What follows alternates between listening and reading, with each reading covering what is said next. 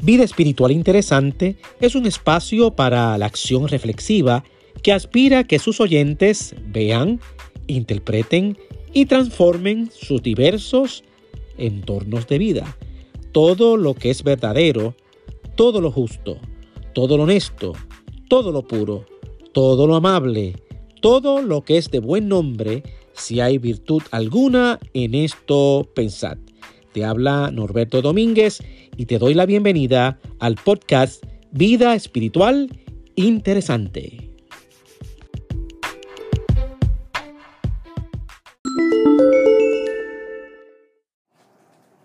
Entrando a tiempos difíciles. Marcos 11 del 1 al 11 y 15 al 18. Cuando ya estaban cerca de Jerusalén al aproximarse a los pueblos de Betfagé y Betania, en el monte de los olivos, Jesús envió a dos de sus discípulos, diciéndoles, vayan a la aldea que está enfrente, y al entrar en ella encontrarán un burro atado, que nadie ha montado todavía. Desátenlo y tráiganlo. Y si alguien les pregunta por qué lo hacen, díganle que el Señor lo necesita y que enseguida lo devolverá. Fueron pues y encontraron al burro atado en la calle, junto a una puerta, y lo desataron. Algunos que estaban allí les preguntaron, ¿qué hacen ustedes? ¿Por qué desatan el burro? Ellos contestaron lo que Jesús les había dicho y los dejaron ir. Pusieron entonces sus capas sobre el burro y se lo llevaron a Jesús. Y Jesús montó. Muchos tendían sus capas por el camino y otros tendían ramas que habían cortado en el campo. Y tanto los que iban delante como los que iban detrás gritaban, Hosana, bendito el que viene en el nombre del Señor. Bendito el Rey que viene, el reino de nuestro Padre David, Osana en las alturas. Entró Jesús en Jerusalén y se dirigió al templo. Miró por todas partes y luego se fue a Betania con los doce discípulos porque ya era tarde. Comienza la última semana de Jesús y hoy él decide entrar a Jerusalén. Galilea había sido el escenario de la revelación de Jesús como el poderoso Hijo de Dios y de la aclamación de multitudes, pero ahora Jerusalén se convertía en el centro de la oposición. El único milagro que allí hizo fue uno destructivo, que fue el de la higuera maldita.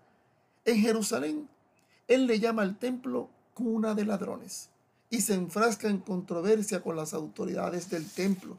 En Marcos, la oposición más grande que Jesús tiene viene del personal administrativo del templo, no de las multitudes o fariseos. Las autoridades estaban confabuladas con los romanos y eran vistas a su vez como ilegítimas por otros grupos judíos. Luego de abandonar el templo en el capítulo 13, Jesús jamás volverá a entrar en él y pronuncia algunas profecías acerca de la ciudad y el templo. Cerca de la Pascua, confluyen en Jerusalén muchos peregrinos. Jesús no es uno más. Él viene a Jerusalén a cumplir su destino. Va a ser entregado, pero antes planifica todo cuidadosamente y ejecuta su plan con precisión. Su entrada es para los contemporáneos un acto significativo. Aclaman al héroe popular con imprecisos sueños mesiánicos, pronunciando versos litúrgicos. Antes de entrar por última vez a Jerusalén, Jesús y sus discípulos hicieron algunos preparativos especiales. Número uno, en Betfagé, ubicada en el camino hacia Betania, muy cerca del Monte de los Olivos, el grupo de Jesús se organizó para dar una demostración de poder al llegar a la ciudad, una demostración pacífica en contraste con las demostraciones ostentosas hechas por César, una demostración bélica versus una pacífica. Era un acto de desafío. Y lo segundo que podemos notar aquí es que tiene que haber sido importante y notorio, pues los cuatro evangelios lo narran. La comunidad judía celebraba en esos días la fiesta de la Pascua, que alude a la salida del pueblo de Israel de Egipto, y como el ambiente de fiesta se relacionaba directamente con la liberación nacional, el aparato represivo, tanto político como militar, del imperio romano estaba en alerta máxima esto quizás nos recuerda a lo, que, a lo que ocurría cada 23 de septiembre en la Plaza de Lares en la década del 50. Lo que comenzó en Marcos como una forma profética de entrar a la ciudad de Jerusalén creció hasta convertirse en un acto espontáneo de adoración. Las multitudes tiraron mantos y ondeaban palmas para saludar al rey. Y esto era una señal antigua de bienvenida que lo vemos en Segunda de Reyes 9, eh, versículo 13. ¿Cómo reconocieron quién realmente era Jesús? Pero más relevante para nosotros, ¿cómo reconocemos a Cristo?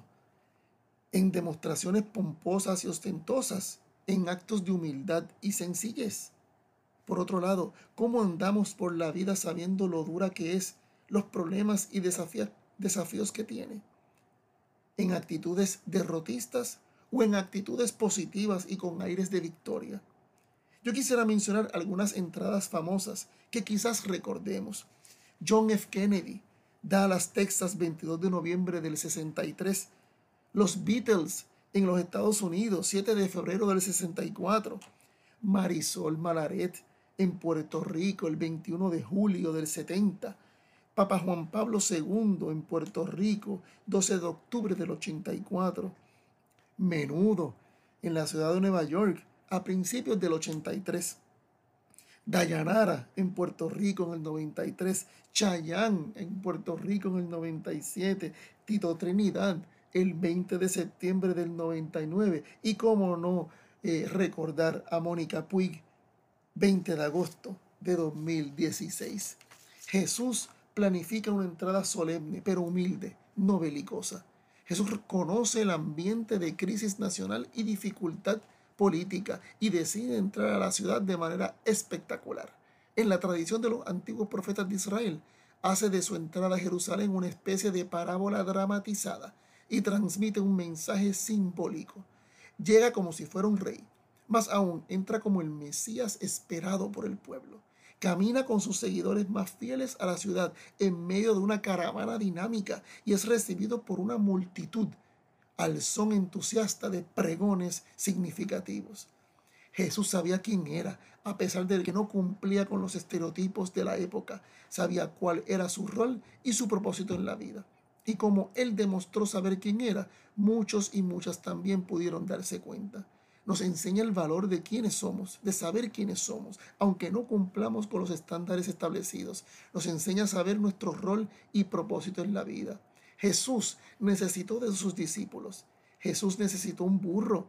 Jesús es todopoderoso, pero para llevar a cabo su misión en la tierra, Él necesita de nosotros. Nos enseña el valor de contar con apoyo, con amistades, comunidad de fe para llevar a cabo nuestro rol y misión en la vida. Los campesinos y peregrinos que la acompañan comienzan a poner ramas de árboles en el camino, signo ineludible en el Oriente Medio de bienvenida ante la llegada de una figura distinguida como un rey. Además, aclaman con entusiasmo, Osana al Hijo de David, bendito el que viene en el nombre del Señor, Osana en las alturas. Osana es la forma griega de un término hebreo que consiste en el imperativo Josá, salva, seguido por la súplica Na, que a veces se traduce como orar o te rogamos no aparece en el Antiguo Testamento excepto en la forma imperativa más larga en el Salmo 118, versículo 25, donde está seguido por las palabras bendito el que viene en el nombre de Jehová. En segunda de Macabeos, capítulo 10, versos 6 al 7 se da a entender que cantar salmos y agitar palmas eran parte de los festejos en la fiesta de la dedicación del templo también.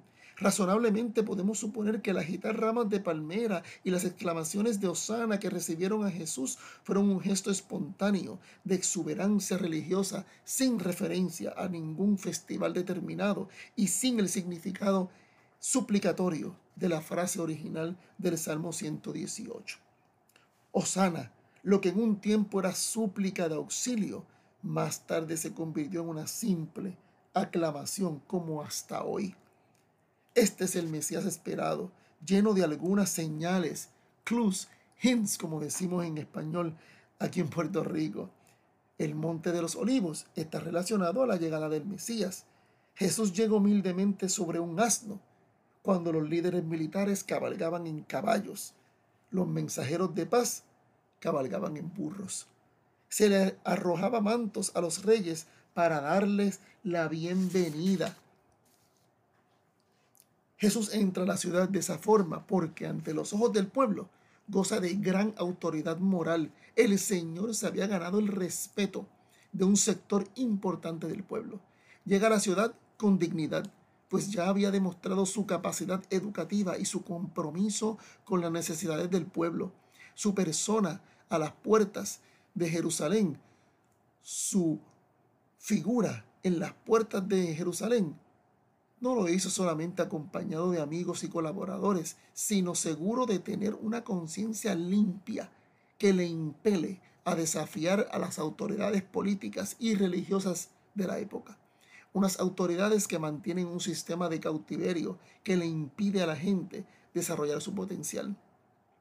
Desafiamos a las autoridades pertinentes cuando tenemos credibilidad y sobre todo testimonio. Lo hacemos con dignidad y con la conciencia limpia. Jesús inmediatamente hace una visita de inspección al templo. Hay que recordar que el cuidado del templo era responsabilidad del rey desde su construcción. Más adelante, en los versículos 15 al 19, volvería al templo, echaría fuera a los vendedores y compradores, volcaría mesas y sillas, etc. Hacemos esas cosas cuando se tiene credibilidad y sobre todo testimonio. Entra a la ciudad de Jerusalén como llega la gente de bien, de pie, con valor, seguridad y dignidad. A manera de conclusión, Jesús llega a Jerusalén para cumplir su destino, a pesar de que su destino era la muerte. ¿Cómo enfrentamos nuestros peores momentos? con sudor de sangre, clamando a Dios, aparta de mí este cáliz? ¿O lo enfrentamos con dudas, clamando un Elí, Elí, lama sabactani? ¿O los enfrentamos con valor, seguridad y dignidad? Ante la crisis, ante las crisis que nos atormentan, ¿cómo enfrentamos a nuestra Jerusalén? Hay que entrar con dignidad, valor, en victoria, con conciencia limpia y buen testimonio. El gran poeta español Antonio Machado evoca la Semana Santa de su país en un poema llamado La Saeta, musicalizado luego por Juan Manuel Serrat, el yo quisiera compartir con ustedes. Dijo una voz popular, ¿quién me presta una escalera para subir al madero para quitarle los clavos a Jesús el Nazareno. Oh, la saeta, el cantar al Cristo de los gitanos, siempre con sangre en las manos, siempre por desenclavar. Cantar del pueblo andaluz, que todas las, primaveras anda pidiendo escaleras para subir a la cruz. Cantar de la tierra mía, que echa flores al Jesús de la agonía y es la fe de mis mayores. Oh, no eres tú mi cantar. No puedo cantar ni quiero a ese Jesús del madero, sino al que anduvo en la mar. ¿Qué es celebrar la Semana Santa sino cantar como Antonio Machado al Jesús que anduvo sobre la mar y supo entrar triunfalmente por su ciudad de manera digna y segura. ¿Qué es celebrar la Semana Santa, sino entrar triunfalmente a nuestras pruebas y a nuestros afanes, sabiendo que así lo hacemos cuando tenemos una conciencia limpia y seguridad de nuestras acciones? Al que hoy nos llama a luchar contra la muerte, contra la explotación y contra la injusticia, al verdaderamente liberador, al que en cualquier lugar donde estemos, solos o acompañados, sabemos que con su Espíritu está caminando a nuestro lado y nos está llamando a plenitud de vida. A Él sea toda la honra y gloria por todos los siglos. Amén.